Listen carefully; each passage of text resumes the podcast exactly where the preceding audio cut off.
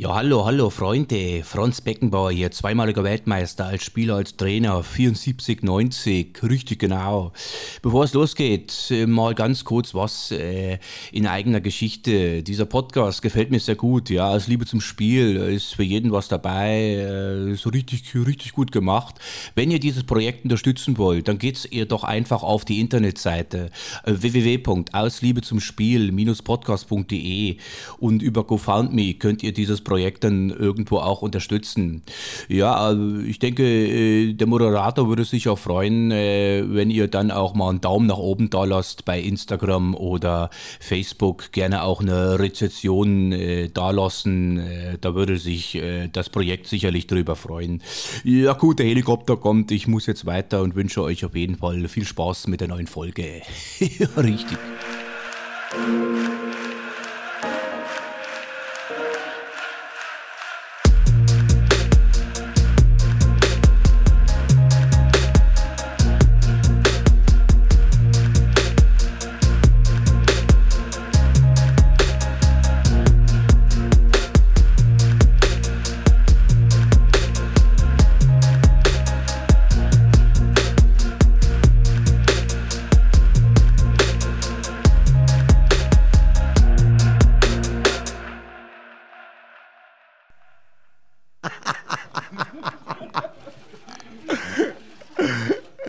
Liebe zum Spiel ist zurück mit seiner 25. Ausgabe. Jürgen Klopp findet es lustig. Ich freue mich auch, äh, dass äh, ja wieder ein Gast den weiten Weg zu mir gefunden hat heute.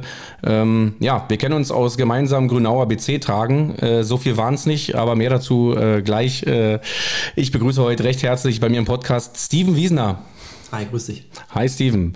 Steven, da geht meine erste Frage mal äh, direkt in deine Fußballsozialisierung. Äh, wo und wann hat denn der Fußball den Weg in dein Leben gefunden? Kann ich ziemlich genau beantworten. Ähm, also ich komme erstmal aus einer Fußballerfamilie. Mein Papa hat gespielt, mein Onkel hat auch höherklassig bei Union äh, im Nachwuchs gespielt. Meine Mama ist sogar Fußballfan, was jetzt auch nicht überall der Fall ist. Und 96, da war ich also bei der EM 96, fünf Jahre alt war ich damals. Das war so das erste Turnier, was ich äh, aktiv wahrgenommen habe im Fernsehen und was mich so geflasht hat. Und seitdem gab es auch für mich nur Fußball und ich bin auch äh, ein paar Wochen später an Verein dann eingetreten. Warst du der Klassiker, so zum ersten Mal auf einer Wiese gestanden, ein Ball? Zwei Pullover, ein Tor? Ja, also ich habe im Garten schon dann äh, viel gespielt und, und draußen vor unserer Haustür in, in Grünau gab es auch so ein, so, ein, so ein Stück Wiese mit so einem äh, so Wäsche, Wäschetoren, so, also wo man die Wäscheleine aufgegangen hat, da waren immer so, so Tore, da haben wir dann gezockt. Das waren so die, die Anfänge dann auf Fußballplatz und wie gesagt, dann auch irgendwann äh, organisiert im Verein, ja. Was war dein erster Verein? Grünauer BC. Grünauer BC. Äh, da können wir uns die Hände reichen. Damals bei mir hieß er allerdings noch BSG Luftfahrt.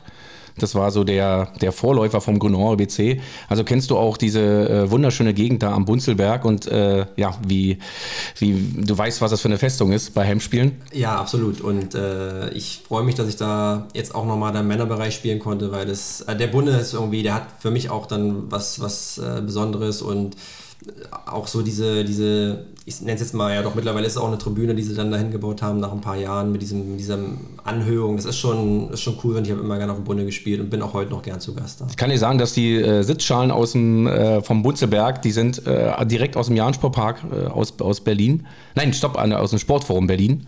Mit Marco Wander äh, gemeinsam habe ich sie eingebaut. Okay, sehr gut. das ist, glaube ich, ich weiß gar nicht mehr genau, wann es war, aber es ist so ein kleines äh, Ministadion geworden mit einer kleinen Sprecherkabine. Und äh, da geht immer gut die Post ab. Leider ja jetzt nur noch auf Kunstrasen. Ich äh, hatte noch das Novum, dass ich meine gesamte Männerkarriere dort auf Rasen spielen durfte. Ich habe auch noch die Zeiten erlebt, wo jetzt, wo das Vereinsheim steht, früher noch ein Schlackeplatz war. Da haben wir auch oft gespielt in der Jugend. Äh, dann hat man sich noch drüben umgezogen, musste über so einen kleinen äh, Weg rüber auch noch auf Rasen dann natürlich. Ähm, und ähm, ja, schade, dass es jetzt keinen Rasen mehr gibt. Aber wir kennen uns ja nicht nur, weil wir beide äh, aus Grünau stammen, sondern du bist irgendwann mal im Sommer 2000 2009 haben wir gesagt, 2009 ja. bist du mal bei uns äh, ja, vorstellig geworden. Du hattest dann schon, da kommen wir gleich nochmal zu, äh, eine ja doch sehr, sehr erfolgreiche Jugendkarriere in Anführungszeichen hinter dir. Kamst dann als junger Spund äh, zu uns in die Männer, hast mal vortrainiert und alle haben gleich gesagt, Mensch, Der Steven ist ja echt ein guter Fußballer, guter Techniker. Und ja, wäre schön, wenn der bleibt. Würde auf jeden Fall eine Verstärkung für die Mannschaft sein. Aber du hast mit offenen Karten gespielt äh, und hast noch bei einem zweiten Verein vorgespielt, der gar nicht so weit weg ist äh, und was eigentlich äh, ja No-Go ist in Grünau. Sag mal kurz, zu welchem Verein du dann hingegangen bist. Ja, ich bin zur VSG Klinik gewechselt. Hätte ich mir damals auch nicht vorstellen können, ehrlich gesagt, weil wenn man in Grünau groß wird und aufwächst und im Nachwuchs auch viele Derbys spielt gegen Altlinike, dann kriegt man schon eingetrichtert, dass das eigentlich so der Verein ist, äh, den man nicht zu leiden hat. Aber ähm, ja, es war damals so. Ich kam frisch aus der A-Jung vom Köpenicker SC, wollte eigentlich äh, zu Grünau zurück. Ich hatte sogar ein Angebot vom, von den KSC-Männern, die haben damals Verbandsliga gespielt ähm, und ich wollte aber irgendwie nicht dort bleiben und äh, fand, dass meine Zeit da zu Ende ist. Bin, wollte eigentlich zu Grünau, habe dann aber parallel ein Angebot von der Klinik bekommen, die eine Liga höher dann gespielt haben und habe mir habe dann entschieden, okay, ich trainiere bei beiden mit in der Vorbereitung, schaue mir beides an und gehe dann dahin, wo es mir besser gefällt. Und mich hat dann Athletic doch auch sportlich ein bisschen mehr gereizt und äh, dann habe ich mich damals für Athletic entschieden und habe das auch nicht bereut, weil ich da auch nochmal super erfolgreiche Zeiten erleben durfte und mit Fußballern auch zusammenspielen durfte, ähm, ja, mit denen man, mit denen nicht jeder zusammenspielen darf. Äh, und das war schon eine sehr coole Zeit, ja. Du warst ja auch auf der berühmten Flato-Sportschule hier in äh, Berlin-Köpenick.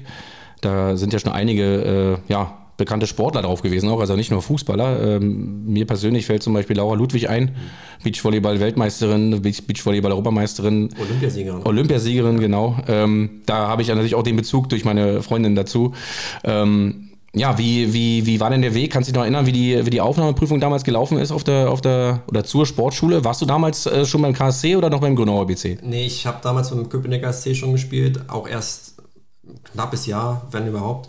Ähm, und habe dann, kann mich noch gut erinnern, das war sechste Klasse, irgendwann im Oktober, November, so die Herbstzeit ging das los mit, den, mit der Sichtung.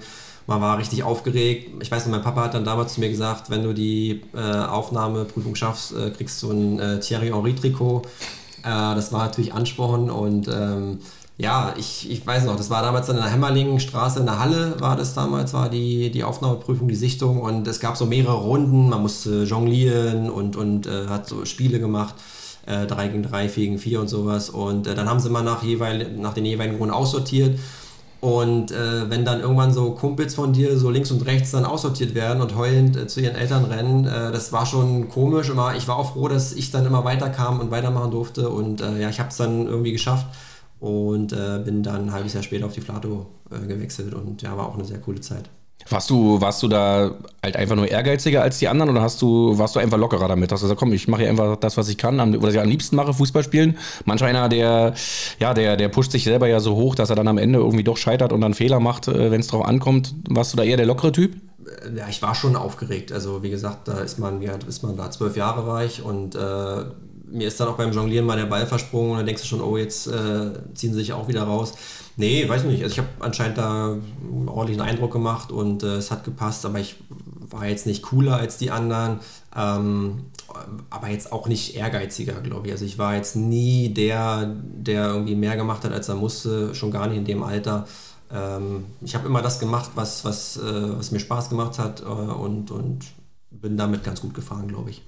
Wenn ich jetzt äh, sagen würde oder dich fragen würde, was waren so deine, deine fußballerischen Fähigkeiten, wie würdest du dich sehen? Wie weit weg warst du nur von den Fähigkeiten gesehen von deinem wahrscheinlich großen Idol Terry Oridon? Ja, Ori war damals so eine ziemlich coole Nummer und äh, damals habe ich auch Arsenal noch äh, gefeiert, die da sehr erfolgreich waren, Anfang der 2000er. Das hat sich dann später auch nochmal geändert, kommen wir wahrscheinlich auch nochmal zu. Ähm, nee, weiß ich nicht. Also ich hatte eigentlich nie so ein so ein richtiges Vorbild. Ich habe zwar Lieblingsspieler gehabt, äh, das, das ging auch durch die Bank weg. Mein erstes Trikot war von Bayern München, war Mehmet Scholl, Mario Basler, Effenberg Elber, so das waren so die ersten Helden, sage ich mal. Ähm, und das, dann ist es halt später ein bisschen internationaler geworden. Und ich selber habe jetzt aber nie, glaube ich, versucht, irgendwie jemanden zu kopieren oder mir was abzugucken. Habe ja auch auf verschiedenen Positionen als möglich gespielt. Äh, habe als Verteidiger angefangen in der F-Jugend, dann Mittelfeld, Stürmer irgendwann. Also ja, wie gesagt, ich habe jetzt nicht irgendwie einem, einem Spieler hinterher geeifert und, und wollte so werden wie der. Wenn ich mich jetzt selber beschreiben müsste, irgendwann so im, im höheren Nachwuchsalter fängt man ja an, irgendwie so ein Spiel für sich zu finden und, und auch eine Position vielleicht. Ich war noch nie der Schnellste ähm, und auch, ja. Aber und jetzt 5 Euro ins Phrasenschwein, du hast das Spiel schnell gemacht. mal mehr, mal weniger. Äh, es ist mir gelungen. Ich habe es auch oft, glaube ich, verschleppt und langsam gemacht. Äh, aber auch das braucht ja ein Fußballspiel mal. Ähm, die Kunst ist ja dann zu entscheiden, wann mache ich es schnell und wann brauche ich mal äh, ja, eine, eine Verschnaufphase. Also wie gesagt, ich war nie der, der über die Physis kam und athletisch war und, und anderen jetzt davon gerannt ist. Ich hatte, glaube ich, eine ordentliche Technik und ähm, Ruhe am Ball, glaube ich auch, und auch eine gewisse Übersicht, schon relativ früh. Ähm, und das hat mir, glaube ich, äh, jetzt auch in meiner ganzen äh, Fußballlaufbahn geholfen, ja. Ich, ich finde es auch einfach beim Fußball so schön, weil du machst Fußball nicht nur an, an Körperlichkeiten fest. Das heißt, äh, wenn der Spieler eben nur 1,60 ist, heißt das nicht, noch lange nicht, dass er nicht eine Weltkarriere starten kann. Genauso wie der, der 1,90-Mann äh, ja, eine super Verteidigerkarriere starten kann. Fußball ist dort wirklich, andere Sportarten sind da ein bisschen, ähm, ja, da, da, wenn du beim Basketball, da hast du eine Position bekleiden, wenn du klein bist, der Rest, da musst du schon eine gewisse Grundgröße haben. Volleyball, ja, wenn, also gerade beim Beachvolleyball, also da brauchst du als Mann unter, unter 1,90 ja nicht anfangen. Mhm. So, und der Fußball ist da eben doch. Weil er natürlich auch mehr Positionen anbietet. Ne? Also ich glaube, mit 1,60 jetzt ein Weltklasse-Torwart zu werden oder Endverteidiger wird dann auch schwer. Aber ähm, auf verschiedene Positionen kannst du vieles kaschieren, glaube ich, ja. Und dann irgendwann, ja, wie gesagt, der, der, der Sprung in die Männer, das Probetraining beim Grünauer BC, wo sie dich auf jeden Fall mit Kusshand, mit Kusshand genommen hätten. Du gehst aber zu äh, Altlinike, damals war das Verbandsliga? Nee, das war damals Landesliga. Landesliga. Wir sind gerade aufgestiegen äh, von der Bezirksliga in die Landesliga.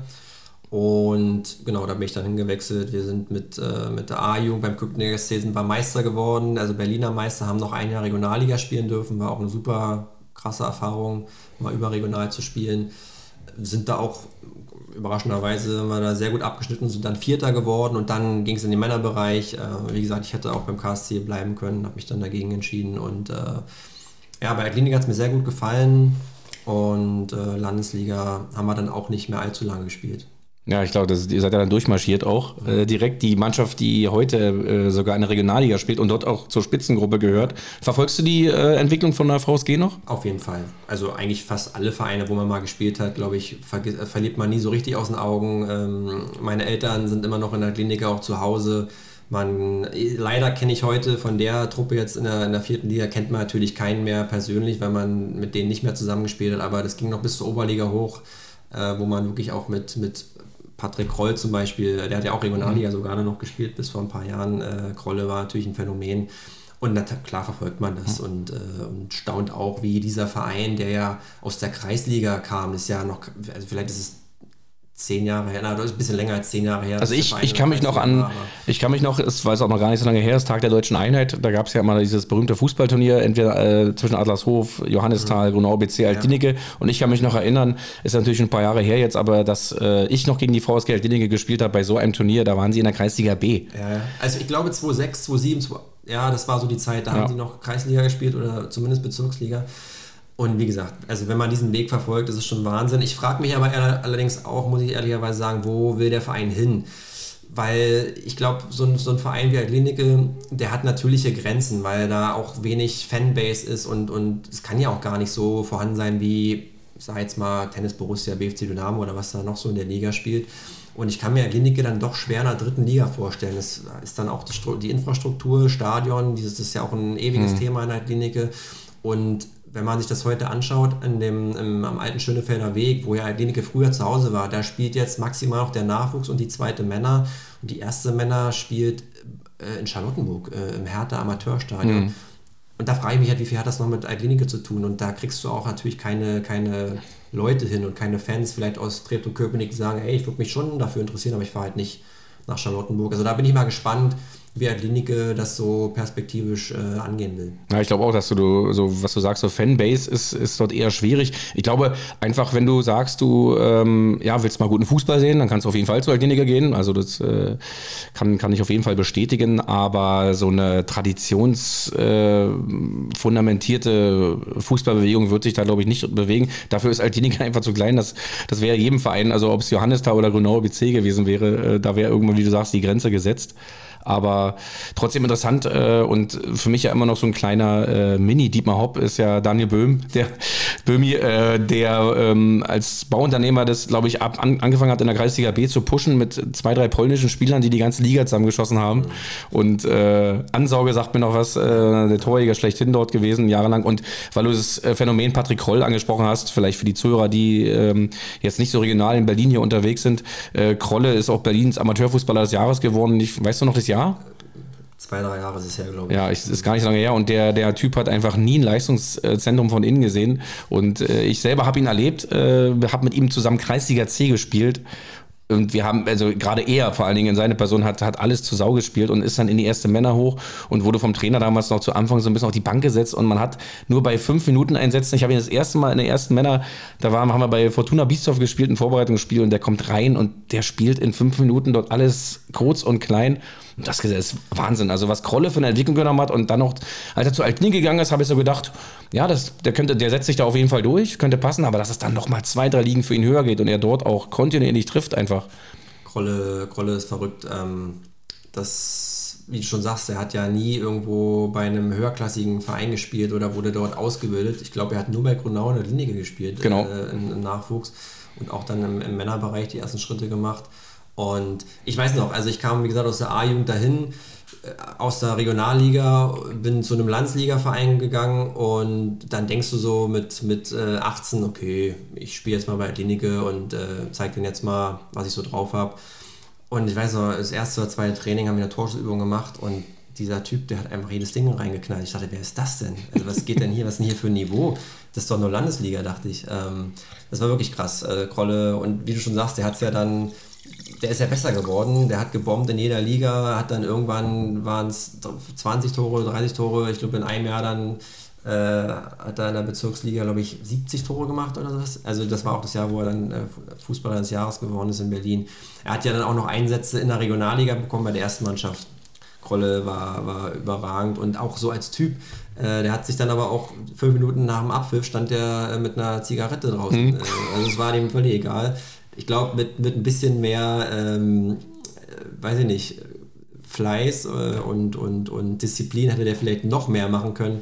Na, jetzt stell dir mal vor, der wäre noch in ein Nachwuchsleistungszentrum ja, gekommen. Ja. Irgendwie, die, den hätte einer gesehen, dann hätte er ja, also ohne, hatte ohnehin schon eine gute Technik gehabt, aber das hätte man vielleicht noch mehr ausreifen können. Also vielleicht wäre Krolle auch so durch die Decke gegangen. Von mir hat er ja ähm, immer den Spitznamen bekommen, Rüd van Nistelkroll. Also, und es, hat, es hat gepasst einfach, ja. Und äh, also es hat auch keinen Spaß gemacht, gegen ihn zu spielen, muss ich sagen. Im Training äh, hat es immer wehgetan, weil Kroll war dann schon, äh, der konnte seinen Körper schon einsetzen, er hatte auch eine richtig, richtige Wucht. Und da hat es auch blaue Flecke gegeben nach dem Training. Also Kroll zu verteidigen war kein Vergnügen. Und dann ging es ja auch für dich weiter, denn irgendwann war ja bei Frauski halt Schluss und dann bist du über die Landesgrenzen Berlins hinaus wieder in die Lausitz. Hm. Und dann hast du noch gespielt beim. Also ich bin dann, ich habe drei, vier Jahre bei Klinike gespielt und äh, habe dann aber schon in, in Cottbus gearbeitet und teilweise auch schon gelebt bin dann auch dahin gezogen. Und dann war natürlich, äh, bei, bei wurde das Niveau immer höher, wir haben immer öfter trainiert, es war dann mittlerweile schon Oberliga. Ich habe immer weniger gespielt, auch folgerichtig, weil ich selten da war und, und die Truppe auch einfach immer besser wurde. Und dann musste ich mich ja fast schon umschauen. Und ich habe dann in der Nähe von Cottbus äh, einen anderen Oberligisten ähm, gefunden, wo auch schon ein, zwei Kumpels von mir gespielt haben äh, Blau-Gelb-Laubsdorf war das und dann konnte ich, konnte ich da zumindest weiter Oberliga spielen. Nach einem halben Jahr kam dann das Angebot von einem anderen Oberligisten, das war dann Strausberg, dann bin ich dahin gewechselt. Es war aber auch sehr, es war ein Experiment, äh, weil ich auch immer noch in der, wie gesagt, in Cottbus zu Hause war und dann eigentlich noch weiterfahren musste als Klinike. Es war jetzt nicht sehr, sehr logisch, aber es, das Angebot kam, ich kannte den Co-Trainer noch aus alten äh, Köpenicker Tagen und habe das zumindest mal probiert und es auch nicht bereut. Ich habe da auch immer noch äh, heute Kontakt zu, zu ehemaligen Mitspielern. Das ist ja auch mal eine coole Sache. Man, man äh, lernt ja auch einfach Menschen kennen und manchmal auch Freunde fürs Leben. Ähm, ja, Strausberg war wie gesagt dann ein Jahr Oberliga und ich habe, aber da war die Situation war ähnlich wie in der Klinik. Ich habe wenig gespielt und war nicht so zufrieden. Ich glaube, der Verein hat dann auch gesagt, okay, vielleicht brauchen wir ja andere Spieler als jemand, der nur zweimal die Woche da ist. Und dann ging es eigentlich so ein bisschen runter vom Leistungsniveau her. Ich habe dann auch gemerkt, boah, ich habe jetzt einen Job und äh, habe jetzt auch nicht mehr den Biss viermal die Woche zu trainieren und am Sonntag irgendwie zu Hansa Rostock 2 hochzufahren. Äh, da ich, äh, kann ich mir das Wochenende schöner gestalten. Und bin dann in die Lausitz zurückgegangen, habe äh, bei der SG Burg im Spreewald gespielt mit ein paar Kumpels zusammen. Das war eine Landesliga. Und dann ging es wiederum drei Jahre später, 2017, äh, zu Grünau zurück nach Berlin. Diesen Traum wollte ich mir halt schon nochmal erfüllen, äh, da bei meinem Heimatverein einmal zu spielen, nochmal auf dem Bunde. Und genau, so kam das. Mein Herz leuchtet gerade, als du das gesagt hast. Das äh, ist irgendwie eine schöne Geschichte, weil was mich so ein bisschen damit verbindet, also natürlich der Grünau BC, aber als ich ähm, in die Männer hochkam, damals mit 17, haben wir noch zwei oder drei Jahre Landesliga gespielt mit Grünau damals und sind dann irgendwann abgestiegen. Äh, sang und klanglos, das weiß ich noch, war 99, 2000. Und zehn Jahre danach habe ich es geschafft, mit der Truppe mit um Dirk Bastian wieder aufzusteigen in diese Landesliga. Und da war für mich auch so ein Kreis geschlossen. Mhm. So wie du wahrscheinlich sagst, komm, ich habe ja in der Jugend gespielt und das war jetzt nochmal mein Wunsch, nochmal irgendwie so einen inneren Kreis äh, zu schließen, um nochmal, ja, irgendwie für sich selber auch so einen Abschluss zu haben. Ähm, du hast ja schon öfter erwähnt, äh, also kann ich ja so sagen, mit der Profikarriere hat es bei dir vielleicht nicht ganz geklappt, um so ein bisschen an, an den bezahlten Fußball in Anführungszeichen ranzukommen. Aber du hast ja noch eine, äh, ein zweites Talent und auch eine zweite Leidenschaft schon immer gehabt. Also hast du mir erzählt, schon, schon in Kindheitstagen. Ähm, und das war so ein bisschen die Schreiberei, ja, auch äh, Spielberichte geschrieben schon äh, als, als Kind, obwohl dich keiner nachgefragt hat. So. Mhm. Und hast ja für dich so ein bisschen das Schreiben entdeckt und ähm, ja, das kannst du ja mal selber erzählen. Heute bist du ja ähm, weiß nicht, wie nennt man, sag, sag uns einfach, was du beruflich machst. Ich bin Sportjournalist und Redakteur bei der FUVO, ja. bei der Fußballwoche in Berlin, äh, jetzt seit äh, kurzem, also seit, seit zwei, drei Monaten. Äh, vorher habe ich zehn Jahre bei einer anderen Zeitung gearbeitet und ähm, ja, wie gesagt, also wie du schon sagst, es kam relativ früh, dass ich schon als Schüler gemerkt habe, dass das Spaß macht und, und was werden könnte. Äh, ich habe dann ab der D-Jugend, glaube ich, das erste Mal angefangen, unsere eigenen Spiele so zu beschreiben und Spielberichte dann von, von unseren eigenen Spielen zu schreiben mit Aufstellungen etc. Dann auch äh, ja, so Hefte angeführt für jede Saison mit, mit Texten. Aber nur für mich selber. Ich habe das ja keinem gezeigt, um Gottes Willen. Also, äh, das Aber ich, ich, bin bei dir, Steven, ich bin bei dir. Äh, ich, das habe ich nur für mich selbst gemacht. Und äh, dann in der 10. Klasse musste man ja ein Schulpraktikum machen. Das habe ich dann bei der FUVO gemacht. Und seitdem war für mich klar, okay, das ist ja richtig geil, da, da will ich hin wenn es schon nicht als Fußballer klappt, äh, dann wenigstens als Journalist äh, in dem bezahlten, äh, bezahlten Fußball.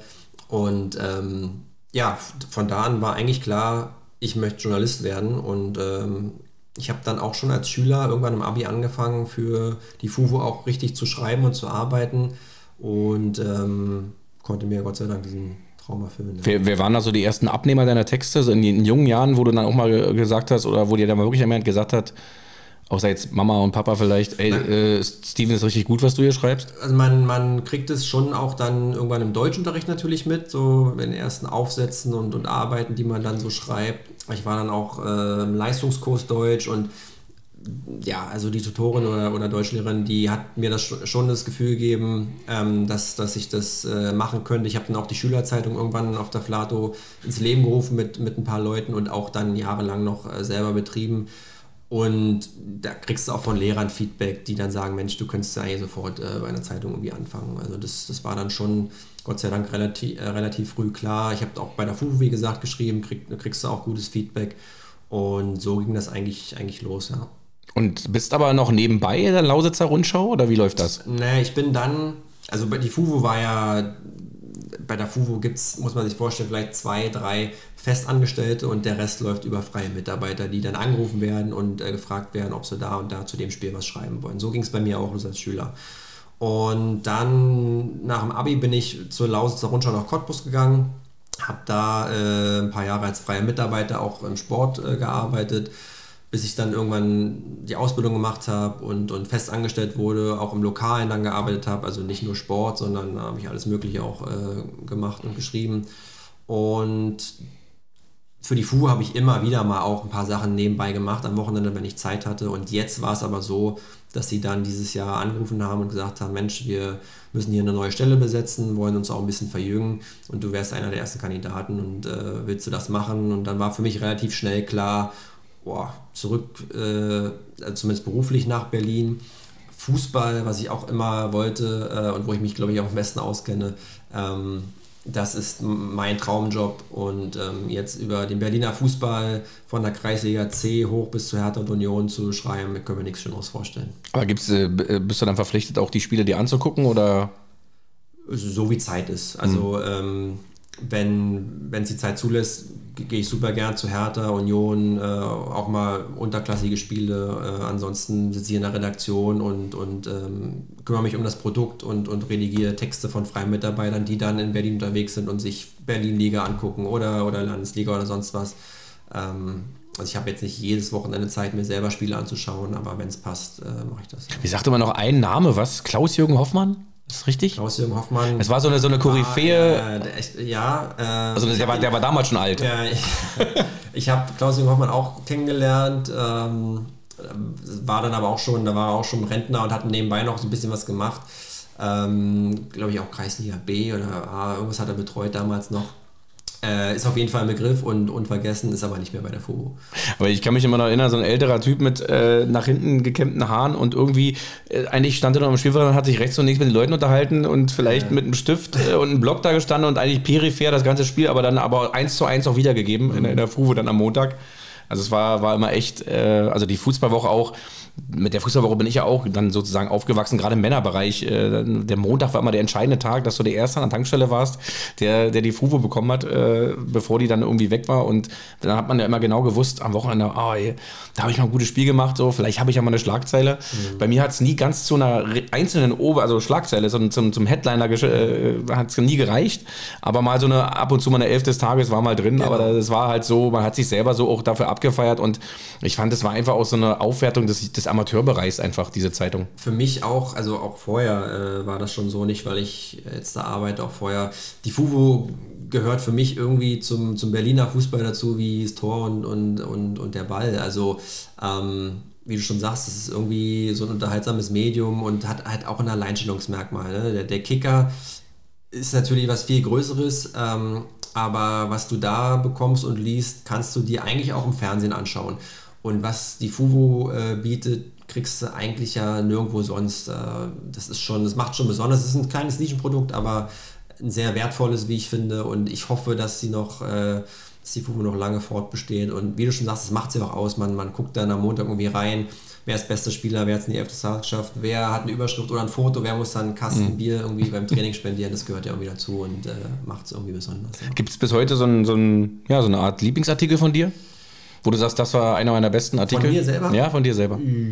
Also ich heb schon eigentlich fast alles auf, was ich so schreibe. Ich habe auch einen ganzen Schrank voll so von den letzten zehn Jahren und äh, gucke mir auch immer wieder gerne mal was an äh, und erinnere mich dann gern zurück. Denk, denkt, man, denkt man vielleicht manchmal auch so, oh Gott, was habe ich denn da geschrieben? Ja, ja, schon. Weil ja. du entwickelst dich ja in den Jahren ja, auch genau. weiter, ne? Ja, es ist, glaube ich, so ein bisschen auch wie als Fußballer. Ähm, wenn ich heute Spiele von mir sehen würde, wo ich vielleicht 18, 19 war, wo ich auch denke, was spielt denn der für eine Grütze? Also so wahrscheinlich noch so jung und wild und immer den besonderen Pass spielen wollen. Man wird ja dann auch ein bisschen äh, reifer und schaut sich auch von Mitspielern was ab und, und wird ein bisschen cooler und, und geradliniger. Und ich glaube, beim Schreiben ist es ähnlich. Man will dann irgendwie auch mit 18, 17 einen zeigen, wie viele Wörter man kennt und mhm. äh, über, überdreht dann auch. Und ich, das habe ich schon festgestellt. Ich habe da auch Texte schon gefunden, wo ich dachte, oh, das ist ein bisschen weniger jetzt auch getan.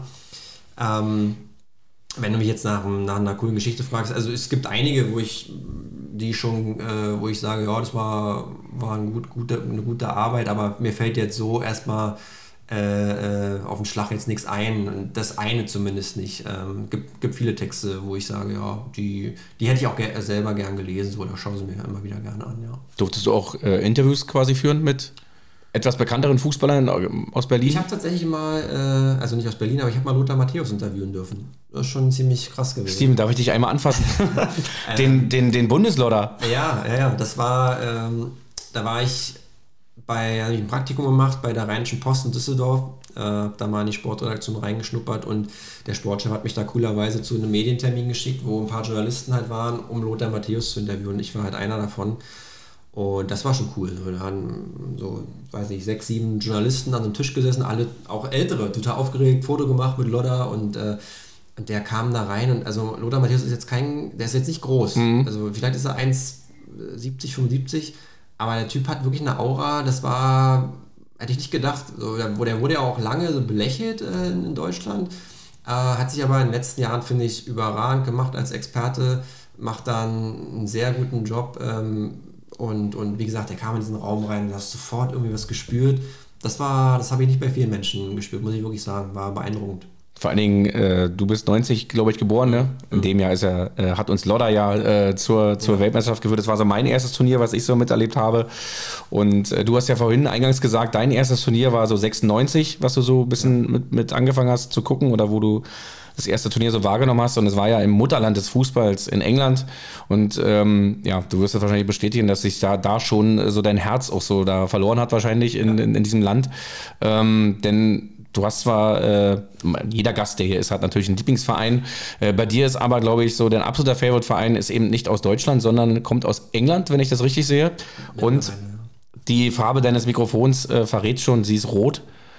Genau, äh, aber nicht die Red Devils. Äh, Nein. Das ist ganz entscheidend. Äh, die Reds aus Liverpool, genau. Also, ich glaube, so die, die Vorliebe für den englischen Fußball hat mein Onkel geweckt, der ähm, früher auch oft schon in England war und, und so ein Alan Shearer-Fan war.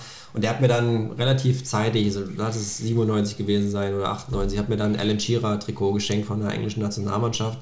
Und ähm, ja, so ein bisschen hat man dann so den englischen Fußball schon verfolgt und, und im Auge gehabt. Dann habe ich ja vorhin schon erzählt, eigentlich so Anfang der 2000er war Arsenal so das Ding. Thierry Henry war einfach ein Gott und äh, das war so das. Die Invincibles, äh, un, unvergessen 2004. Ja. Genau. Ähm, die, also da war ich so ein bisschen Arsenal-Fan, wenn man so will. Und 2000 2004, glaube ich, ging das los. Also es war, ein, es war noch vor dem Champions League Triumph 2005, da lege ich Wert drauf, weil das wird mir oft nachgesagt, dass, es, dass ich äh, damit erst angefangen habe. Nee, es war schon vorher, dass ich, da habe ich irgendwann so ein Liverpool Champions League Spiel gesehen im Fernsehen mit meinem Papa und oh, das, war, das war magisch, so diese Enfield Road und diese Stimmung, die, die habe ich durch den Fernseher spüren können und es hat mich sehr beeindruckt und äh, seitdem gab es dann in England eigentlich nur Liverpool für mich und das ist bis heute geblieben ähm, ich habe auch als kleines Kind war ich, war ich lange Bayern-Fan. Ich habe vorhin schon erzählt, meine ersten Trikots habe ich von Bayern gehabt und ich bin auch heute noch Bayern-Fan. Aber so richtig intensiv, dass ich auch schaue und mir das Wochenende so ein bisschen plane nach, nach dem Spielplan. Wann spielt Liverpool? Also das äh, ist schon extrem jetzt bei Liverpool und, und äh, ist im Moment so die Truppe eigentlich, ja. Da muss ja dein Herz, also 2019 war es, glaube ich, im Viertel- oder Achtelfinale, als sie gegeneinander gespielt haben. Mhm. War dann, war dann klar? Es war, es war schwierig. Mhm. Äh, es war so, aber es war so 51, 49 für Liverpool, muss ich, muss ich gestehen. Weil man auch als Bayern-Fan, das ist ja, ist ja gar nicht böse gemeint, aber man ist auch ein bisschen, bisschen gesättigt, war man dann auch als Bayern-Fan, muss ich wirklich sagen.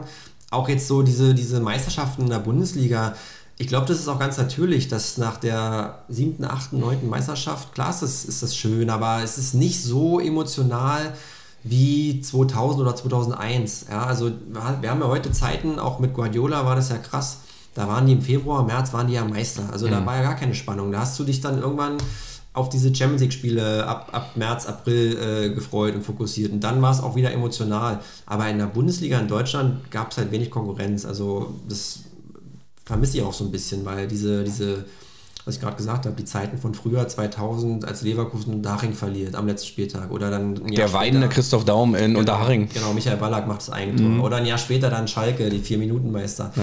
Boah, das hat so einen Spaß gemacht und da 2007 der VfB Stuttgart, 2009 VfB Wolfsburg, äh, die Mannschaften sind äh, so weit davon entfernt, ja, ja, genau. Und, deutscher Meister nochmal zu werden. Und irgendwann fieberst du automatisch, glaube ich, nicht mehr so mit, was total schade ist, weil es ja eigentlich darum geht.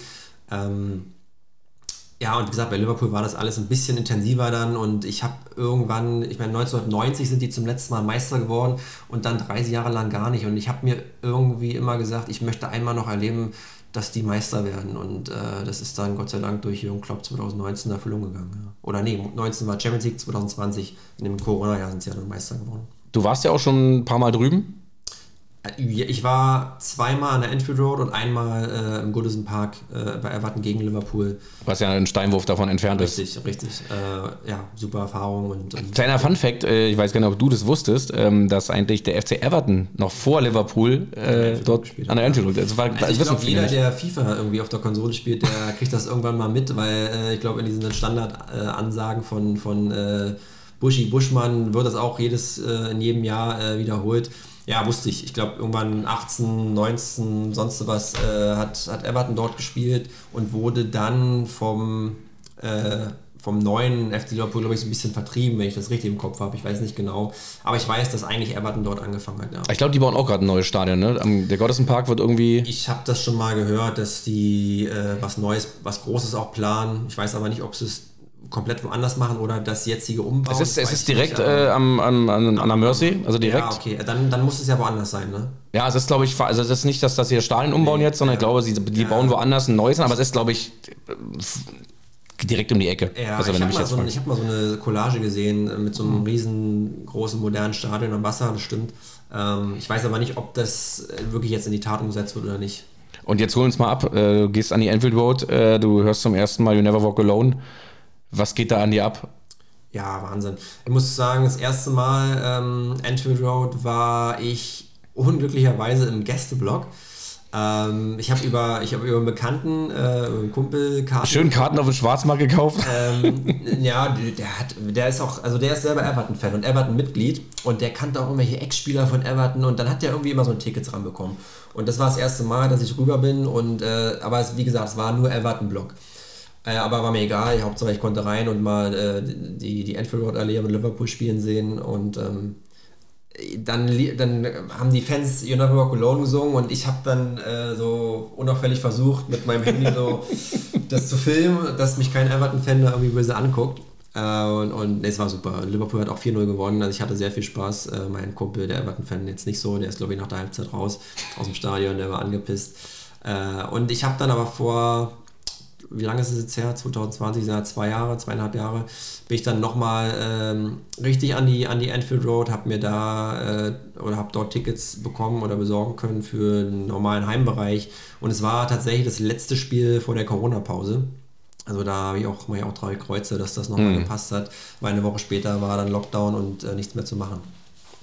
Äh, tauchst du dann auch so ein bisschen in die Geschichte von Liverpool ein? Also so diese, ja, also so, sag ich mal, diese Säulen der Geschichte, sowas wie Hillsborough zum Beispiel ist ja verbunden mit dem Namen Liverpool 85, also das sind eher so die negativen Beispiele. Sicherlich 2005 dieses unglaubliche Champions League Finale. Ähm, also Liverpool ist auf jeden Fall im Weltfußball eine absolute Macht und äh, Hast du darüber Bücher gelesen? Gehst du da drin auf, dass du auch sagst, also der Club interessiert mich nicht nur, weil die Stimmung geil ist äh, im Stadion, sondern auch die Geschichte ist einfach so der Wahnsinn? Also wie groß und wie erfolgreich Liverpool ist und war, habe ich eigentlich erst später äh, mitbekommen. Als, als mich Liverpool das erste Mal fasziniert hat, 2004, habe ich ja vorhin erklärt, ja, da hat man mitbekommen, okay, das ist irgendwie nicht außergewöhnlich, also nicht, nicht alltäglich, was da abgeht und, und nicht so wie bei anderen Vereinen. Ähm, und irgendwas, was mich, was mich, äh, was mich hält. Aber ich wusste damals ehrlich gesagt nicht, äh, wie, viel, wie erfolgreich die auch schon in den 70ern waren. Es war ja, Liverpool war ja das mhm. Team früher und es gab ja einige in Deutschland, die auch deswegen Liverpool gern geschaut haben, weil die halt bei den ähm, ähm, im Cup der Landesmeister ständig da irgendwo auch äh, im Halbfinale, Finale waren, auch gegen Gladbach, äh, sich auch mit deutschen Teams da einen Schlachten geliefert haben. Das habe ich erst später mitbekommen, aber auch Hillsborough, Heisel, alles, was da so, mhm. äh, was es auch an, an Katastrophen gab, kriegt man natürlich auch mit. Ähm, und und ähm, ja, also ich habe jetzt nicht äh, keine Chroniken studiert von Liverpool, ne? aber klar, also das kriegst du auch heute mit und die zelebrieren das ja auch immer noch. Äh, in jedem, in jedem, jedes Jahr im April gibt es äh, rund um dieses äh, Datum Hillsborough dann so, eine, so, einen, so einen Gedenktag. Ähm, das, das kriegt man schon mit und, und ähm, macht ja auch irgendwie die Geschichte aus und führt ja auch zu diesem Zusammenhalt zu dieser Identität äh, bei Liverpool. Und äh, gibt ja auch diesen, diesen Kranz, äh, äh diesen, diesen Bogen vom Stadion und dann werden Blumen immer noch abgelegt und Schals und das alles. Das ist schon, ist schon besonders. Ja, war auf jeden Fall leider ein sehr, sehr trauriges äh, Kapitel in, der Geschichte vom FC Liverpool. Ja. Ähm, Steven, wir kommen mal zu meinem ersten Spiel, dem Fußball allerlei. Du hast diese wunderschöne, von mir gestern noch gepimpte Lostrommel hier schon bewundert. Ja. Ähm, da sind jetzt kleine Lose drin. Ja. Da können jetzt, da kann sich ein Verein hinter verstecken, einfach ein Fußballbegriff, ein Spieler. Und du sollst einfach kurz sagen, wenn du es aufgemacht hast, meine Schrift entziffern kannst, okay.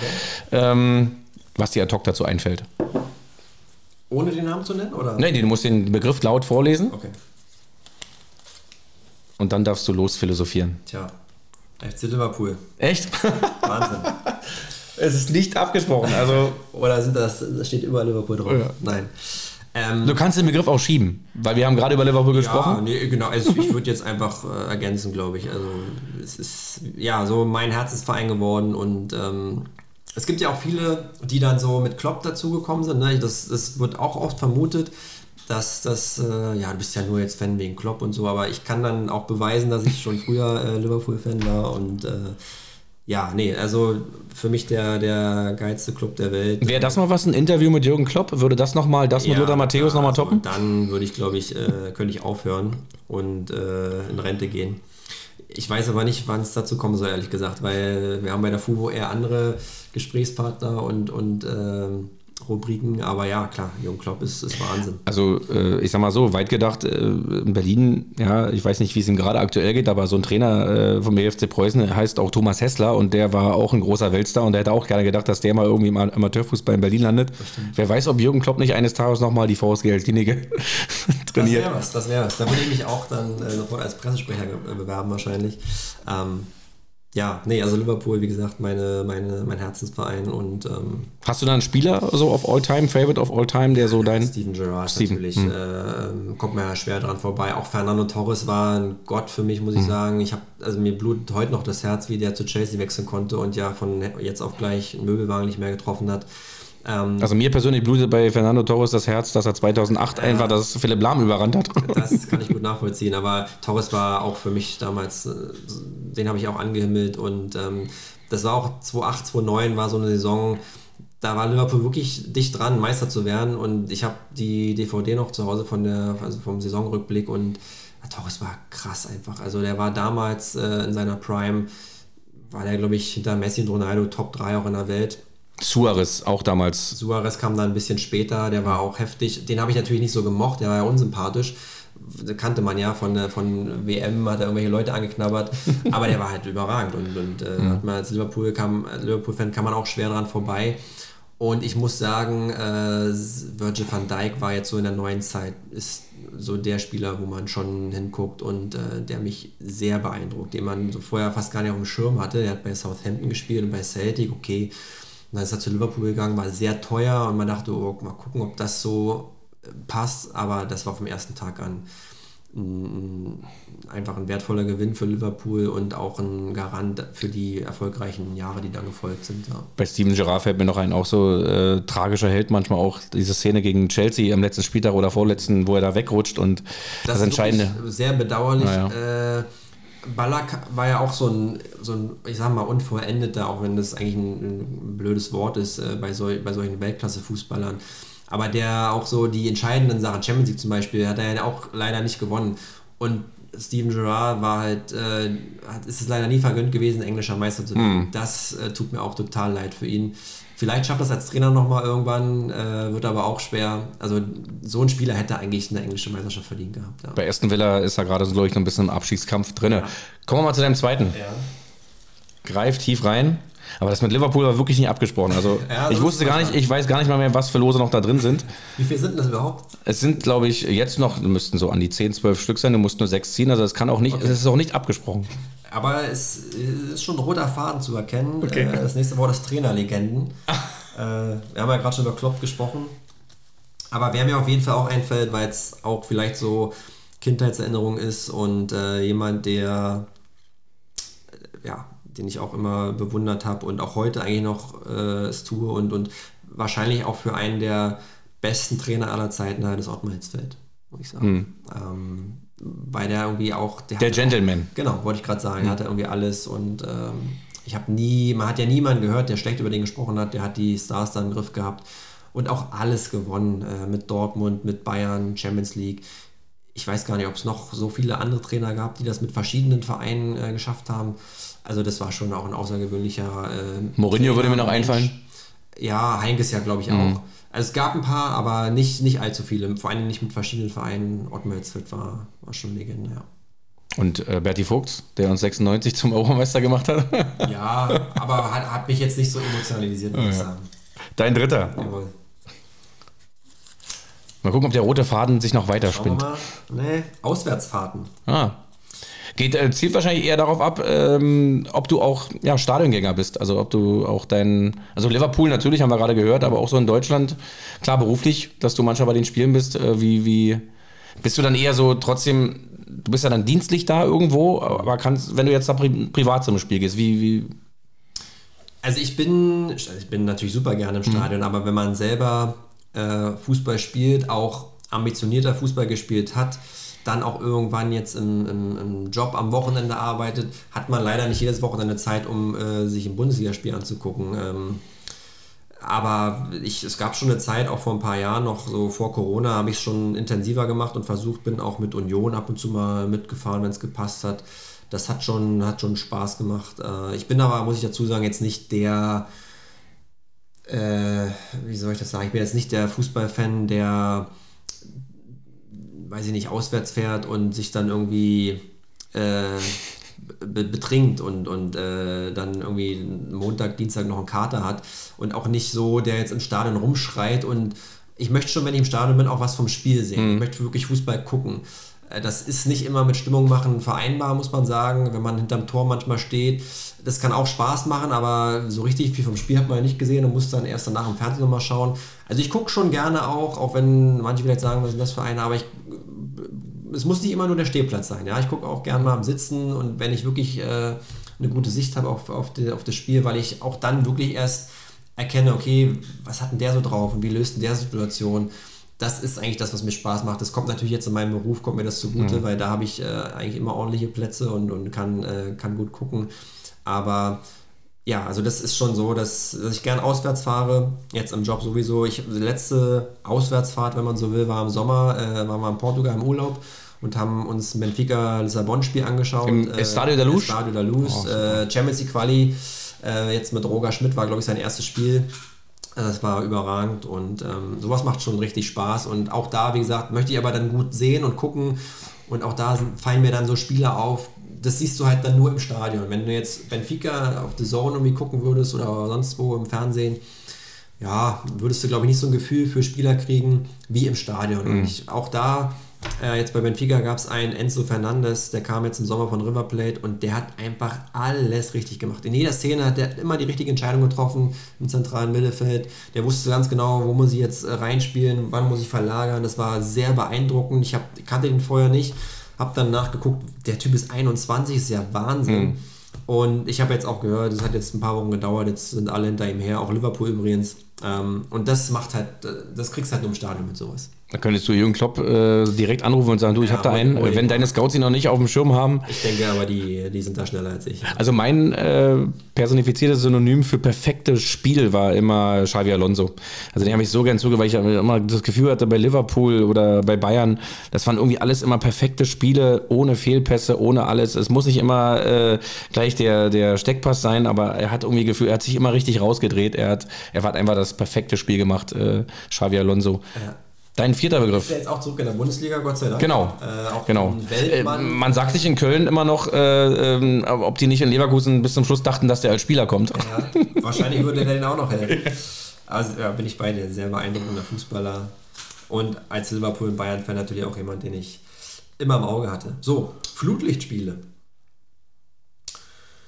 Hat für mich immer einen ganz besonderen Zauber. Wie siehst du das, wenn man ins Stadion kommt abends, du siehst schon von der Straße aus? Ja, ja absolut. Ähm, das auch selber übrigens schon Flutlichtspiele auch machen dürfen, das ist auch was anderes, als wenn man Sonntag 14 Uhr spielt.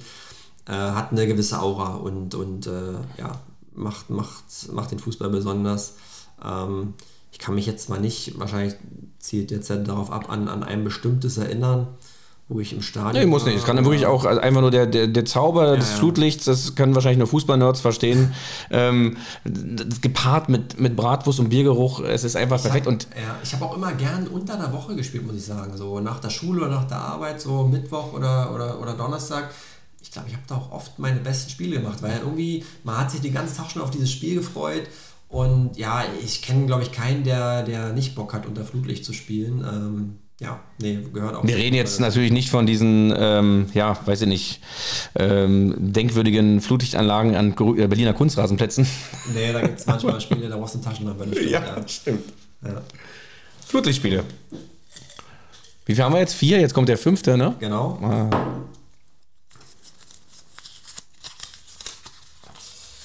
Er zelebriert das Aufhalten äh, Ajax des Loses. Amsterdam. Ajax Amsterdam. Okay. Ähm, war ich auch schon im Stadion. Tatsächlich. Geil. Okay. Äh, auch eins der schönsten Stadien in Europa, muss ich sagen. Mm, war auch kurz vor Corona, wo Ende 2019 waren wir da mit ein paar Jungs und äh, sind nach Amsterdam, haben so einen Kurztrip gemacht, waren erst in Köln bei einem Spiel, sind dann weitergefahren auf gut Glück, äh, wollten uns die Stadt angucken und haben schon geschaut, na, spielt Ajax in den Wochen? Ja, spielen, okay.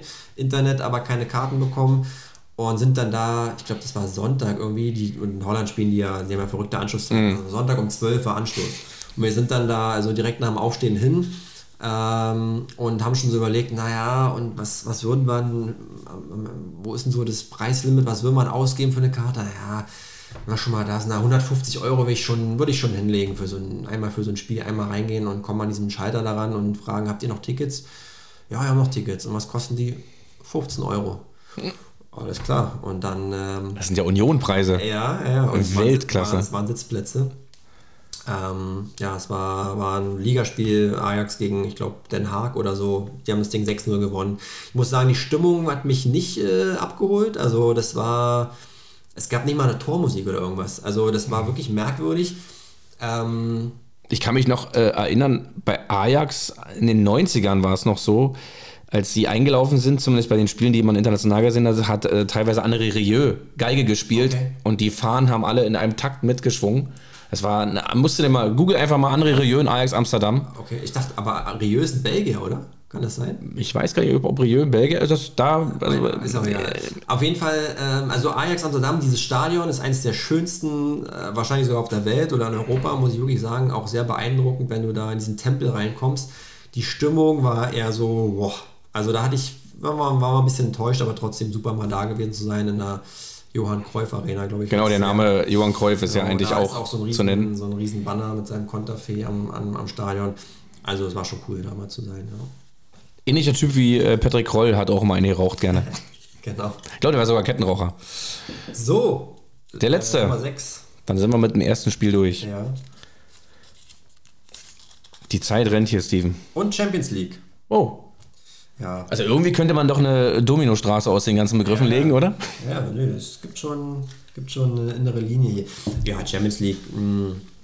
Ich hoffe auch, dass sich dieser Zauber nie so richtig abnutzt. Auch da merkt man ja so langsam, oh, ich gucke jetzt nicht mehr jedes Champions League Abend da rein, weil es sind dann auch oft die gleichen, die spielen und jetzt auch jede Woche.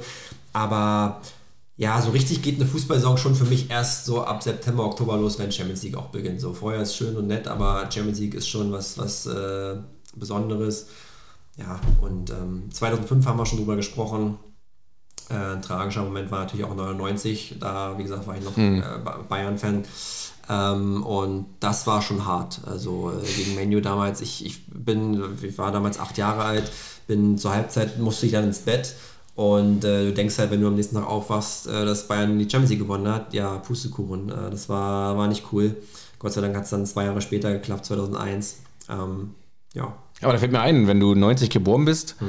und 96 so, sag mal vielleicht 95, 96 so angefangen hast, mal sich für Fußball zu interessieren, ist ja ganz klein noch, dass du den alten Modus gar nicht mehr kennst. Also dieses K.O.-System von Anfang an, Europapokal der Landesmeister damals das noch. ich nicht. Nee, Champions League ging, mhm. glaube ich, 93. 92, 93 ging es los. Marseille, Werder Bremen. Marseille war der erste Sieger, würde ich genau, sagen, mit Rudi genau. Völler. Und Finale in München. Ja. Gegen, und ich glaube, gegen den AC Mailand gewonnen damals in München. Boah, da bin ich jetzt überfragt. Aber ich weiß, Marseille hat das Ding gewonnen mhm. mit Rudi Völler. Ich glaube genau. auch hier äh, Marcel Desailly und wer da noch gespielt hat. Oh, eine große Mannschaft, ja, ja. Jean-Pierre Papin. Didier Deschamps. Ja. Mm, genau, also ich, den alten Modus mit diesen K.O.-Spielen kenne ich nicht. Äh, am Anfang der Champions League gab es ja sogar noch eine Zwischenrunde, ja, die genau. sie dann irgendwann mhm. abgeschafft haben. Ende der 90er. Ja, aber in welchem Modus auch immer, ich gucke äh, gerne. Aber es, äh, es ist so, wie du sagst, ne, dass ähm, ich finde schon, bei mir hat sich das schon teilweise ein bisschen abgenutzt, weil wenn dann äh, jedes Jahr zum x-ten Mal Real Madrid gegen Bayern spielt oder so, früher waren das Begegnungen, die kamen eben nicht so oft zustande und wenn sie zustande kamen, mein Gott, da hast du hingefiebert auf dieses Spiel wochenlang oder auch andere äh, krasse Mannschaften, die man sonst nicht gesehen hat. Ja. Und heute ist es so ein totales Fußball ist generell in den Medien ein Überangebot. Du kannst jeden Tag Fußball gucken, wenn du willst, ja, ist egal egal welche Liga. Aber ähm, ich habe schon das, also bei mir persönlich und kenne auch viele Leute, bei denen es ähnlich geht, dass sich das schon ein bisschen abnutzt mit dem Fußball. Deswegen habe ich das gesagt. Ich habe die Befürchtung auch und ich glaube, ich merke es auch schon so ein bisschen an mir selber, weil es auch wirklich weniger Neues gibt oder wenig Überraschungen. Es sind ja schon oft dieselben äh, Vereine und, und ähm, ich bin auch noch so ein bisschen unentschlossen, ob ich das cool finde, dass dann halt auch der Tabellenfünfte da aus irgendeinem Land noch mitspielen darf. Weil so diese, diese Idee, dass die Meister sich untereinander duellieren in Europa, das hat ja auch was und das war ja früher auch ein bisschen, ähm, hat ja auch den, den Charme ausgemacht. Heute ja, hast du eigentlich immer die gleichen. Und es ist schon so ein bisschen ja wie diese Super League, diese, die auch jetzt immer so in, in den Medien war und die auch manche Vereine sich gerne wünschen. Und das ist halt ein bisschen schade. Es, muss auf jeden Fall ein offener Wettbewerb bleiben. Gerne auch mal mit neuen Mannschaften Überraschungen. Und ähm, ja, aber wie gesagt, trotzdem ist es immer noch was Besonderes, wenn es vor allen Dingen auf die K.O.-Runden dazu geht. Wird es wieder richtig spannend. Was man unseren Zuhörern ja äh, hier nicht vorenthalten sollte, ist ja, dass du eigentlich auch noch äh, verkappter Nationalspieler bist. Ähm, zumindest wenn man, wenn man äh, ja, in den Beachzocker so ein bisschen reinguckt, äh, kannst du vielleicht die Geschichte mal erzählen, wie das zustande gekommen ist, dass du in der Beachzocker-Nationalmannschaft gespielt hast gegen wirklich ehemalige Profis? Ja, also muss man wirklich dazu sagen, äh, nicht, dass die Leute jetzt hier. Und äh, bitte keine falsche Bescheidenheit, Steven. Ja, äh, nee, also ich, äh, ich, ich bin auch stolz drauf, dass ich mal zumindest inoffiziell ein Länderspieltor machen durfte. Aber es war nicht die, die offizielle Nationalmannschaft, auch nicht im Beachsoccer. Ähm, ja, auch das lief über, über, einen, äh, über einen Kumpel. Ähm, ich weiß nicht, wenn hier Leute aus Berlin zuhören, Oliver Händke ist vielleicht einigen Begriff, ist ja ein bunter Hund in Berlin, war glaube ich schon bei jedem dritten Verein hier in der Stadt Torwarttrainer. Auch bei Adlinike damals, so haben wir uns kennengelernt äh, und, und er, wie gesagt, Everton-Fan und, und, und Everton-Mitglied. Ähm, da hatte man dann schnell irgendwie eine, eine, Bindung zueinander über den englischen Fußball.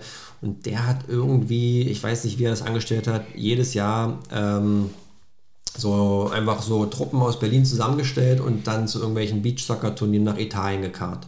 Weil er dann den Veranstalter da kannte und da war das immer so ein Nationenturnier da haben dann immer vier Nationen, glaube ich, gegeneinander gespielt. Immer Italien war natürlich dabei als, als äh, Veranstalter, Brasilien war dabei, Argentinien, wir dann halt, wir haben Deutschland vertreten und haben dann als, ja, so inoffiziell äh, Team Germany dort gegen, gegen äh, Ex-Profis gespielt. Das war, das war Wahnsinn. Also Marco Del Vecchio, Angelo Di Livio, Champions League-Sieger teilweise. Marco Del Vecchio hat im EM-Finale 2000 gegen Frankreich, glaube ich, einen Ausgleich gemacht noch. Also das waren wirklich äh, große Nummern. Und äh, so im hohen Alter, die waren ja dann auch schon so Anfang, Mitte 40 damals, durften wir gegen die spielen im Sand, äh, Beachsoccer. Und das hat schon... Das hat schon gefetzt und Spaß gemacht. Da war auch immer Zuschauer und ich glaube sogar teilweise Fernsehübertragung die Leute in Italien, die kannten uns ja nicht, aber die dachten halt auch, oh, das sind deutsche Profis und haben sich dann Autogramme von uns geholt und Fotos gemacht danach. Das war, das war schon cool. Und wie gesagt, ich durfte auch, ich glaube sogar zwei Tore habe ich gemacht, beide gegen Brasilien. Ähm, das hat schon Spaß gemacht, ja, war cool. Also äh, ein Star zum Anfassen, Steven Wiesner, verkappter Nationalspieler der deutschen Fußball-Beachtocker-Nationalmannschaft. Äh, Steven, was hast du für eine Meinung? Das ist jetzt so ein bisschen natürlich auch, äh, je näher das Turnier rückt, auch immer so eine ja, Standardfrage bei mir im Podcast zur WM 2022. Uh, ähm, auch da bin ich, bin ich bisschen nicht überfragt, aber so auch unentschlossen und habe noch, habe das noch keine Bewertung für mich selber so gefunden. Ähm, ich habe letzte Woche habe ich äh, für die Fuvo Tabea Kemmel selber interviewt. Mhm. Äh, kennt man ja auch, ist ja auch ehemalige Nationalspielerin, genau. Olympiasiegerin bei Turbine Potsdam lange gespielt. Mittlerweile äh, Expertin bei Sky in der Bundesliga. Die fährt als äh, Expertin für Magenta TV äh, zur WM nach Katar und ich habe sie genau das gleiche gefragt, ob sie vielleicht auch überlegt hat, das Ding zu boykottieren, weil die um WM ja umstritten ist. Sie hat auch gesagt, hm, also na klar kriegt man diese, diese ganzen Themen mit und, und äh, sie, sie hat auch darüber nachgedacht, das zu boykottieren, hat aber dann für sich entschieden, sich das zumindest mal anzuschauen, der Sache eine Chance zu geben und, und ähm, ja, einfach dann äh, für sich so ein Urteil äh, sich zu bilden. Hat ja, hat ja auch eine gewisse Außenwirkung, wenn da einfach ein, TV-Sender eine Frau hinschickt, ne? zu sagen, ja. ey, bei uns sind die Frauen hier absolut gleichgestellt. Ja, ne? Ja, ich glaube zwar nicht, dass das, was wird ja auch oft gesagt, und dann äh, ruft Uli Hoeneß einen Doppelpass an und erzählt noch, dass dann mit, äh, mit unserer Teilnahme dort alles besser wird. Das glaube ich nur wieder nicht. Das ist schon blauäugig und da spielen, glaube ich, andere Interessen äh, leider eine Rolle. Ähm, aber wie gesagt, ich weiß auch nicht so richtig, was man jetzt damit macht. Ist natürlich eine Katastrophe, dass diese WM vor zehn Jahren dahin vergeben wurde. Ähm, genauso wie jetzt, habe ich gehört, die Olympischen Winterspiele irgendwann in Saudi-Arabien in der Wüste stattfinden sollen und dann wird da irgendwie eine, eine Schneepiste hingebaut. Das ist ja Wahnsinn. Ähm, und da ist doch das Problem. Die, da müssten eigentlich die Leute ähm, ja, die, die, die, die Dinge einfach anders vergeben und, und sich nicht bestechen lassen. Und, und, und ähm, da sollte es nicht nur um Geld gehen und da könnte man noch was machen. Jetzt, äh, ich glaube, Joshua Kimmich hat auch gesagt, äh, wir sind jetzt zehn Jahre zu spät mit unseren ganzen Debatten und Diskussionen. Wir hätten vor zehn Jahren äh, darüber sprechen sollen und auch dann ist die Frage, hätten wir da Einfluss gehabt? Ob das jetzt so was bringt, dass die deutsche Nationalmannschaft sagt, äh, wir, wir fahren nicht zur WM, wir treten nicht an, weiß ich nicht. Klar, Sportler auch durch ihre Außenwirkung eine gewisse Macht und Einfluss. Aber ich finde, du kannst nicht alles jetzt von den Sportlern oder auf, auf die Last mhm. der, der Sportler verteilen. Also die, die Entscheidungen müssen woanders getroffen werden und da regiert leider das Geld als Journalist, wie gesagt, ist es total schwer. Wir haben auch bei der FUVO überlegt, was machen wir mit der WM? Bilden wir die ab oder sagen wir auch, nö, diese WM findet bei uns im Blatt nicht statt? Wir werden aber auch natürlich zumindest die deutschen Spiele äh, abbilden und im Blatt haben. Und ich habe einen guten äh, Beitrag vom äh, Freunde-Magazin gelesen vor ein paar Wochen. Die haben auch erklärt, warum sie sich die WM anschauen, warum sie es machen und haben einfach gesagt, es wäre falsch, wenn der Journalismus sich da komplett also kom komplett wegschaut und es ignoriert, weil dann hat die FIFA halt komplett die Macht hm. über die Berichterstattung und die PR. Und es ist umso wichtiger eigentlich, dass ähm, Journalisten sich das anschauen und kritisch äh, darüber berichten. Ich glaube, so kann man das, so kann man das sehen. Und am Ende ist es auch immer ein bisschen scheinheilig die Diskussion na klar haben wir Werte und Moral und, und das, das müssen wir auch beibehalten ähm, und, und auch immer dafür kämpfen, glaube ich. Und ich bin auch ein kleiner Romantiker und ich hoffe auch, dass es sich irgendwann mal wieder zum, zum Gegenteil wendet und, und äh, nicht nur so eine, so eine äh, Diktaturen und Staaten jetzt die, die größten Turniere kriegen. Russland war ja vor vier Jahren nichts anderes. Mm. Ich weiß aber auch, wenn dann angepfiffen wird, dann mache ich mir auch nichts vor, dann kommt auch wieder der Fußballfan in mir hoch, der mhm. Eine Weltmeisterschaft sehen will. Und ich werde dann auch Spiele schauen, da will ich keinem was vormachen. Deswegen würde jetzt auch niemanden irgendwie verteufeln, der, der zu dieser WM steht oder vielleicht sogar hinfliegt, um sich dort Spiele anzuschauen. Das muss am Ende jeder für sich selber ausmachen. Also verteufeln schon mal gar nicht, absolut nicht. Äh, ich habe eine klare Haltung hier auch im Podcast schon äh, von Anfang an gesagt, ich werde mir diese WM nicht anschauen. Ich glaube, ein Großteil, äh, gerade meine aktuellen Hallenrunde, die haben, die sagen, das schaffe ich nicht und das halte ich nicht durch. Äh, ich werde es aber durchhalten, das weiß ich hundertprozentig. Ich liebe den Fußball, ich liebe es Fußball zu gucken. Ich habe dafür dann diese etwas verspätete EM gesuchtet. Mhm. Ja, ähm, und sogar jetzt die Nations League äh, so ein bisschen als Ersatz auserkoren, obwohl ich diesen ähm, Wettbewerb auch ein bisschen fragwürdig finde. Und habe da noch ein bisschen gesagt, ich leide mit meinem FC mit und bin eher dann traurig, dass dann für diese WM sogar äh, die ganze Saison irgendwie verschoben wird. Aber äh, ich kann natürlich auch die verstehen, die trotzdem sagen, komm, ich will Fußball gucken. Und das ist auch absolut in Ordnung. Und ich würde auch nie irgendjemanden von meiner Meinung versuchen, äh, jetzt irgendwie, ähm, ja, also, dass jemand dann äh, meine Meinung hat, deswegen, ist, also. Ich, wie gesagt, ich bin da auch ein bisschen unentschlossen, das ist total schwer. Ich finde das eigentlich auch ganz cool, wenn Leute sagen, äh, ich gucke das nicht, ich boykottiere das, weil vielleicht auch durch fehlende Einschaltquoten auch die Veranstalter natürlich, damit kannst du sie natürlich auch treffen. Ähm, auf der anderen Seite, das ist ja auch eine Diskussion, die man äh, stetig führt und, und, und immer wieder äh, auch mit, mit Freunden hat der Fußball ist ja auch so aufgeblasen und wir kritisieren das auch alle, dass der Fußball so kommerzialisiert ist. Und trotzdem, wenn ich an mir, wenn ich mal selber in den Spiegel schaue, ich habe trotzdem alle Abos, weil ich diesen Naja. scheiß Fußball sehen will. Ich will Liverpool gucken äh, und dann brauche ich schon mal ein Sky-Abo. Ich will Champions League gucken, dann brauche ich The Zone. Ich will Bundesliga gucken, äh, das kann ich auch, klar, läuft auch in, in der Sportschau, aber live läuft es auch nur in Bezahlsendern. Und wenn man, wenn ich ganz konsequent bin, ja, dann dürfte ich ja auch das alles gar nicht gucken, weil damit finanziere ich auch diese ganze, Ja, diesen genau. ganzen Apparat, den ich eigentlich kritisiere. Deswegen so ein bisschen äh, Doppelmoral ist halt auch mal leider mit dabei. Und ich, wie gesagt, ich wüsste es, ich könnte es nicht durchstehen, weil ich äh, eine Fußball-WM schauen will und ich will mir auch irgendwie das nicht von so einem Idioten dort wegnehmen lassen, mein, mein, meine, meine Freude und mein Spaß an, an dem Sport einfach. Also was die Sportler betrifft, dass äh, von denen da keiner irgendwie vielleicht eine Aktion startet, kann ich auch verstehen, weil auch für manche ist es ja vielleicht das einzige Turnier, was sie jemals spielen werden. Oder Ja. für Ältere vielleicht das allerletzte und dann ist es eben Katar, das hätten sich vielleicht selber auch persönlich anders gewünscht, aber dann ist es so, deswegen.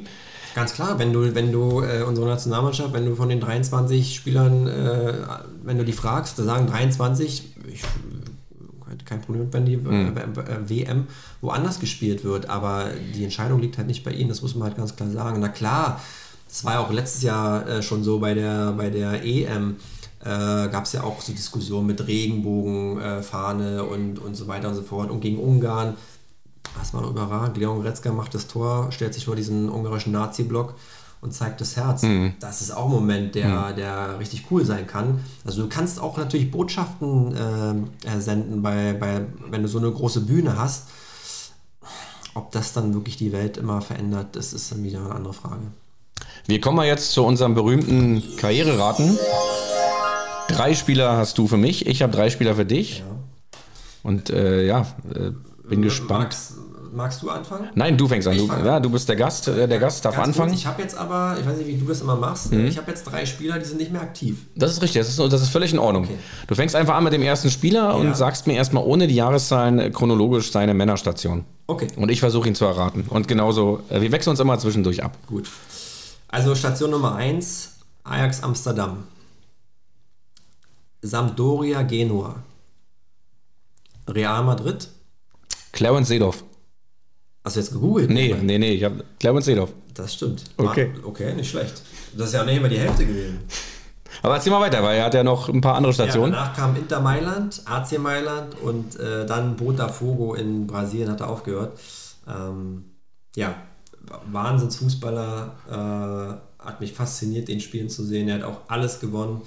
Sogar im hohen Alter mit AC Mailand nochmal auch die Champions ja, League und so ein feiner, sauberer Fußballer, so eine überragende Technik. Äh, ja. aber auch ein Kraft, klein, kleiner Untersetzter, so ein Kraftpaket Ja, auch so, ne? Mit, im, Im Verbund mit Edgar Davids eigentlich so die Seele des Ajax-Spiels, so ein bisschen in den 90ern, Anfang der 90er. Ja, also Seedorf war, war Hm. krass. Und bei AC Mailand dann so, wo er schon so über 30, glaube ich, war, fand ich richtig gut.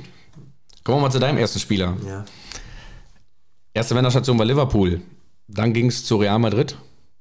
Dann Manchester City. Und 2005, ich sag's einfach jetzt, hat er die Karriere beendet. Das ist ja jetzt eigentlich peinlich, wenn ich das nicht weiß. Ne? Das ist, auch, das ist völlig in Ordnung. Du Von Liverpool zu Real und dann zu City. Ja. Ich hatte jetzt erst äh, äh, Michael Owen im Kopf, aber der ist ja nicht zu City, der ist ja dann zu Manchester gewechselt. Aber das war Das ist korrekt. auch erst gleich. Lass es nur ein bisschen auf dich sacken, ich sag's dir nochmal. Ich, äh, wenn du willst, kann ich dir auch die Jahreszahlen dazu sagen. Ja, mach mal. Okay. Also ähm, 1990 Liverpool. Dann 99 zu Real Madrid. Ich- Und Doch, ich weiß. 03, 04 zu Manchester City. Steve McManaman? Steve McManaman. Ja, Auch einer, sein Stern ging ja auf bei der EM 96. Äh, eigentlich auch so ein erster wilder Fußballer. Der hat so ein bisschen so mit langen Haaren und dann ist er da irgendwie mit seinen schlachsigen Beinen und da über die, ich glaube, linkes Mittelfeld hat er immer gespielt, äh, da lang hoch und runter. Also, also so ein schneller Spieler. Und äh, das waren ja so die jungen Wilden bei Liverpool. Owen, McManaman. Ja, stimmt. Und McManaman war auch, also kann man sagen, so eine Legende auch eine englische. Der war damals, es war sowieso eine krasse Truppe, 96 England. Vorhin schon erzählt, da habe ich gern geguckt. Äh, Alan Shearer, Paul Gascoigne war Gesser, auch überragend. Und McManaman Tony Adams, um nochmal Arsenal ins Spiel zu holen. Also äh, gehört auch dazu. Ja. ganz toll. Paul Ince auch. Ja, Paul war eine super Truppe, ja. Okay, jetzt bin ich wieder dran, wa? Stuart Pierce, den hau ich nach oben rauf. Der hat ja Gott sei Dank Mr. Psycho. 1990 den, oder Pierce? Pierce hat 90 verschossen. Pierce hat 90 verschossen und Chris, und Chris Waddle hat Genau. 90 Und verschossen. Southgate dann 96. Genau.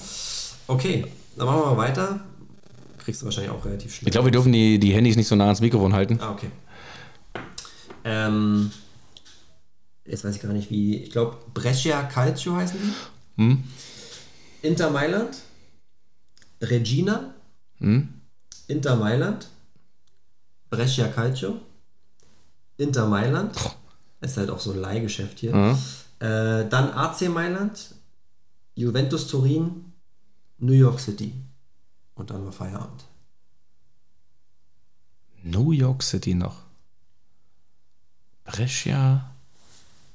Also Juventus war nicht dabei. Doch, doch. Inter, AC, Juve und dann Ah, okay, dann äh, würde ich sagen Andrea Pirlo. richtig. Okay. Auch einer meiner Lieblingsspieler, ähm, also All-Time. Ja, was der auf der, auf der Sechster und zentralen Mittelfeld gemacht hat, was der für eine Ballbehandlung hatte. Äh, also ja, ich sag's glaube ich hier schon zum dritten Mal, hat mich schwer beeindruckt. Ähm, und, und phänomenal fand ich ja, war er auch schon dann im hohen Alter. Ich fand, der ist im hohen Alter nochmal besser geworden. Ja, ja. irgendwann. 2012 die EM, die war auch phänomenal, die der gespielt hat. Äh, Andrea Pirlo. Und ich, ich habe mich auch oder bezeichne mich immer noch auf meinem Instagram-Profil als äh, Bezirksliga oder Landesliga Pirlo. Ach, geil. Äh, weil Er ist, er ist einfach so bescheiden, der Steven. Nein, ich, nein, ich glaube, natürlich weiß ich, dass Pirlo äh, nicht äh, zu erreichen ist, aber von der Spielweise her glaube ich ähnlich ihm ein bisschen, weil, wie gesagt, ich bin arschlangsam, Pirlo war auch nicht schnell, Nee. aber der hat halt so die Technik gehabt und konnte die Bälle dahin spielen, wo sie hin äh, gehörten. Und ähm, deswegen, also Pirlo war absoluter Lieblingsspieler und auch äh, wenn man als Deutscher eigentlich kein Italien-Trikot besitzen darf, ich habe mir mal eins 2006 nach der WM von Pirlo geholt. Unglaublich. Aber äh, bei Pirlo sagt man auch, weil du gerade angesprochen hast, diese starke EM 2012, da gab es irgendwie, ein, äh, irgendwie so, ja, so ein geflügeltes Wort, dass die Leute so gesagt haben, äh, ich glaube, Italien durfte den Ball noch nicht über die Mittellinie bringen, wenn nicht einmal vorher mindestens Andrea Pirlo am Ball war. Und dann haben die, Mal, aber- aber dann haben die doch auch äh, dann teilweise so die, diese Tore, die Italien geschossen hat, auseinandergenommen und so ungefähr fünf Minuten zurückgespult. Und dann haben sie, ja und genau, weil Pirlo in diesem Moment den Ball kurz nach außen spielt, fällt am Ende erst dieses Tor. Dann macht der nämlich den Laufweg deswegen und so. Und also da haben sie diese Tore auseinandergenommen und Andrea Pirlo war einfach, ja, also Stratege, ein Wort Stratege, das reicht und ähm, Und äh, ich glaube auch 2012 im EM-Halbfinale ist ja Deutschland ausgeschieden. Es sagt ja auch schon viel aus, dass Deutschland seine Aufstellung auf Pirlo äh, projiziert oder angepasst hat. Ne? Wir haben ja dann Toni Kroos äh, auf ihn abgestellt quasi, äh, um ihn aus dem Spiel zu nehmen. Hat leider nicht so richtig So geklappt, weil semi. Pirlo, äh, glaube ich, also zumindest ein Tor hat er auch eingeleitet mit so einem langen Diagonal. War, ja. ja. Kommen wir mal zu deinem zweiten Spieler. Bayern München. Also kommt aus der Jugend vom FC Bayern, dann Bayern München Männerstation, Hamburger SV.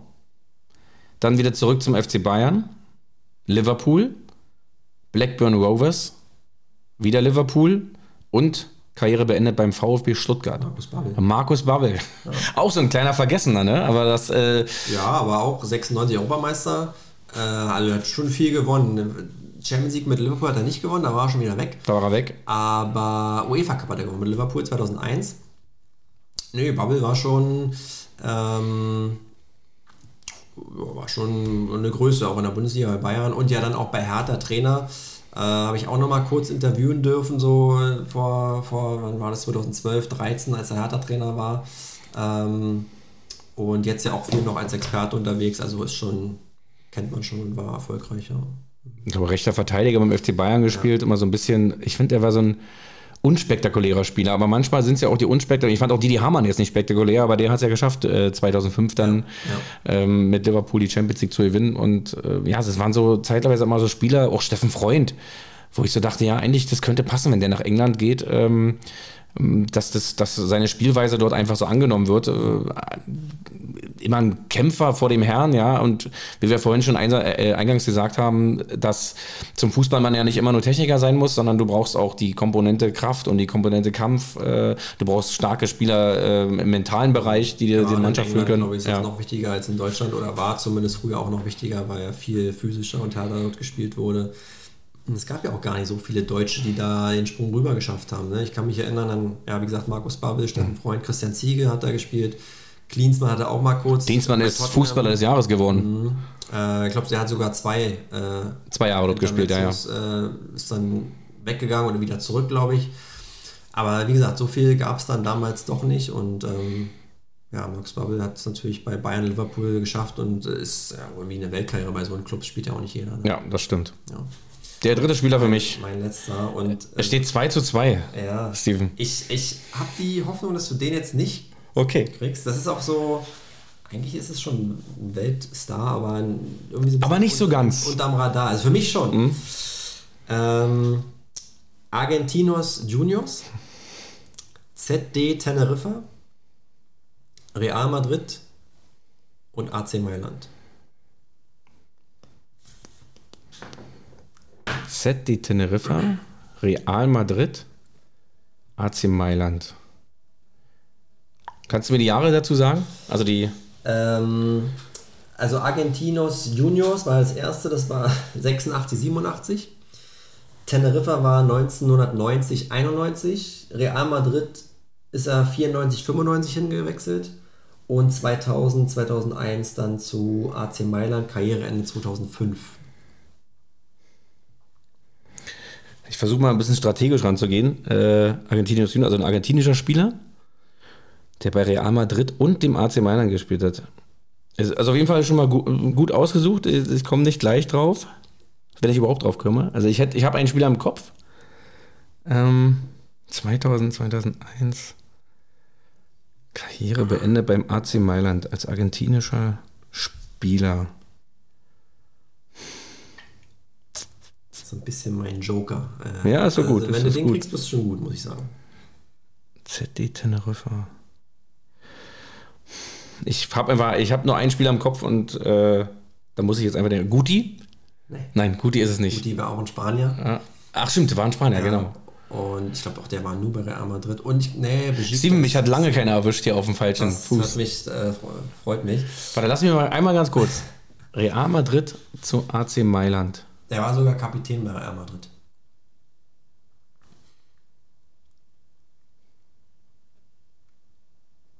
Boah, es ist wirklich schwer. Der war Kapitän bei Real Madrid, also eigentlich. Deswegen, er ist eigentlich schon ein Weltstar, aber auch so ein bisschen unter, unter, unterm Radar. Also man erinnert sich nicht sofort an den. Ist so geil, wenn du mir gleich den Namen sagst, dann, na klar, ja, logisch. Sag. Fernando Redondo. Redondo. Ah, okay. Ja, sagt mir natürlich was. Also, äh, ja, eigentlich ist jetzt nicht so eine Riesennummer im Weltfußball, auch so nachhaltig, ne? Aber auch Nationalspieler Argentiniens, Ja, ne? und Kapitän bei Real Madrid und die waren jetzt nicht scheiße damals. Also Ja. die haben auch Champions League gewonnen und alles. Und also ich, ich kann dir auch erklären, warum ich den so äh, immer im, im, im, im Kopf hatte und, und auch heute noch google und gucke, ob der irgendwo Trainer ist. Äh, es gab damals ein Champions League-Spiel, äh, Manchester United gegen Real Madrid, das muss so 98, 99 gewesen sein oder 2000, irgendwie sowas. Und der hat, also es, Real hat da 3-2 gewonnen, das war auch ein Wahnsinns, Wahnsinnsspiel und der hat eine Vorlage gegeben, der, das kann man sich auch angucken bei YouTube. Äh, mit so einem Hackentrick hat der so ein ganz krasses Tor vorbereitet Okay. äh, und hat da irgendeinen United-Spieler stehen lassen. Und seitdem war Fernando Redondo äh, ja auch so ein, so ein Spieler für mich.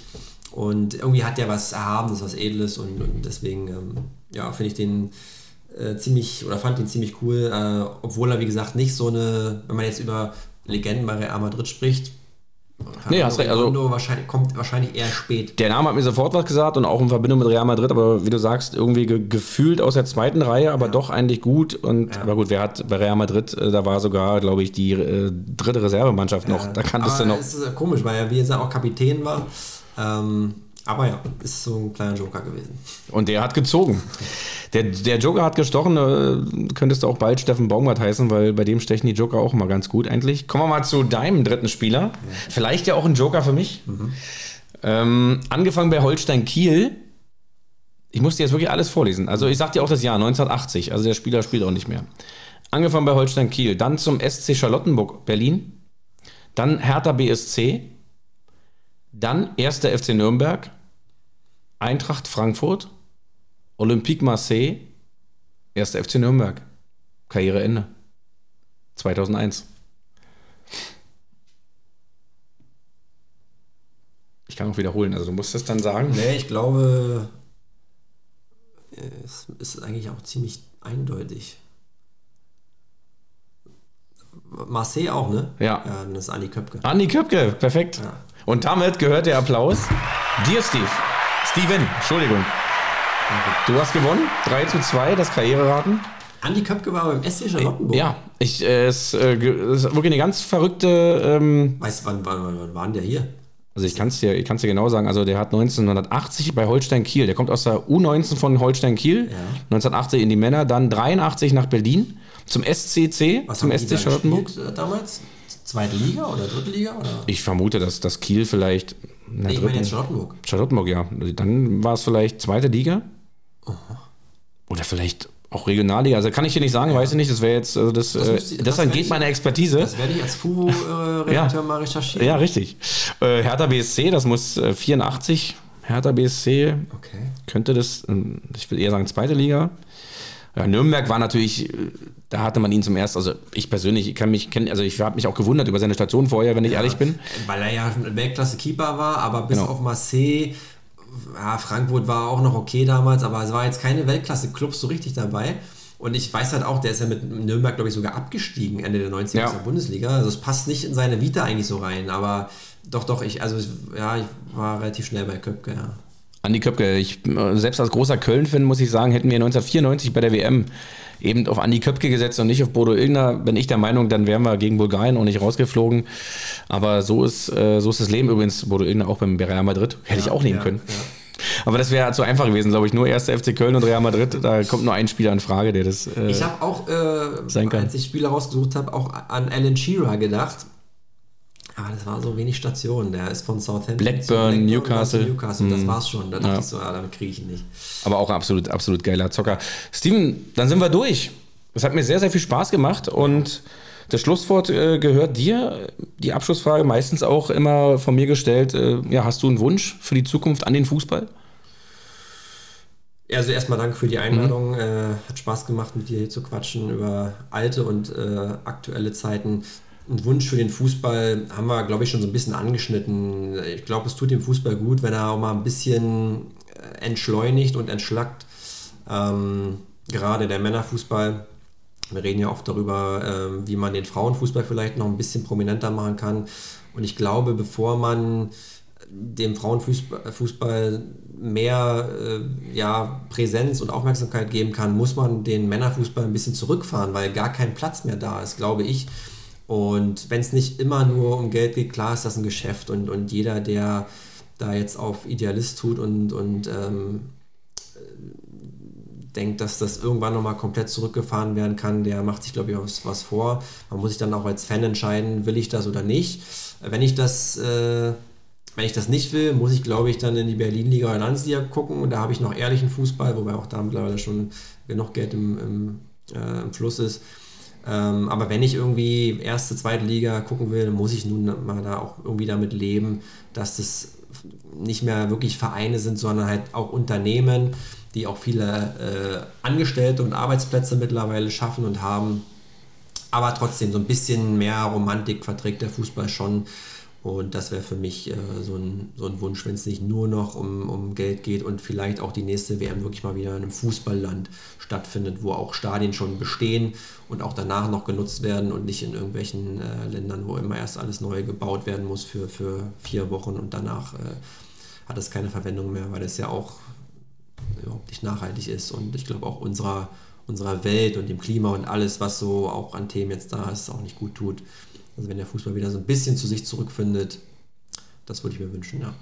Das waren die Abschlussworte von Steven Wiesner, dem Mann, der für die Fußballfrauenquote kämpft und der sich Bezirksliga Pirlo nennt. Ich danke dir, Steven. Komm gut nach Hause. Hat mir Spaß gemacht. Dankeschön, ciao.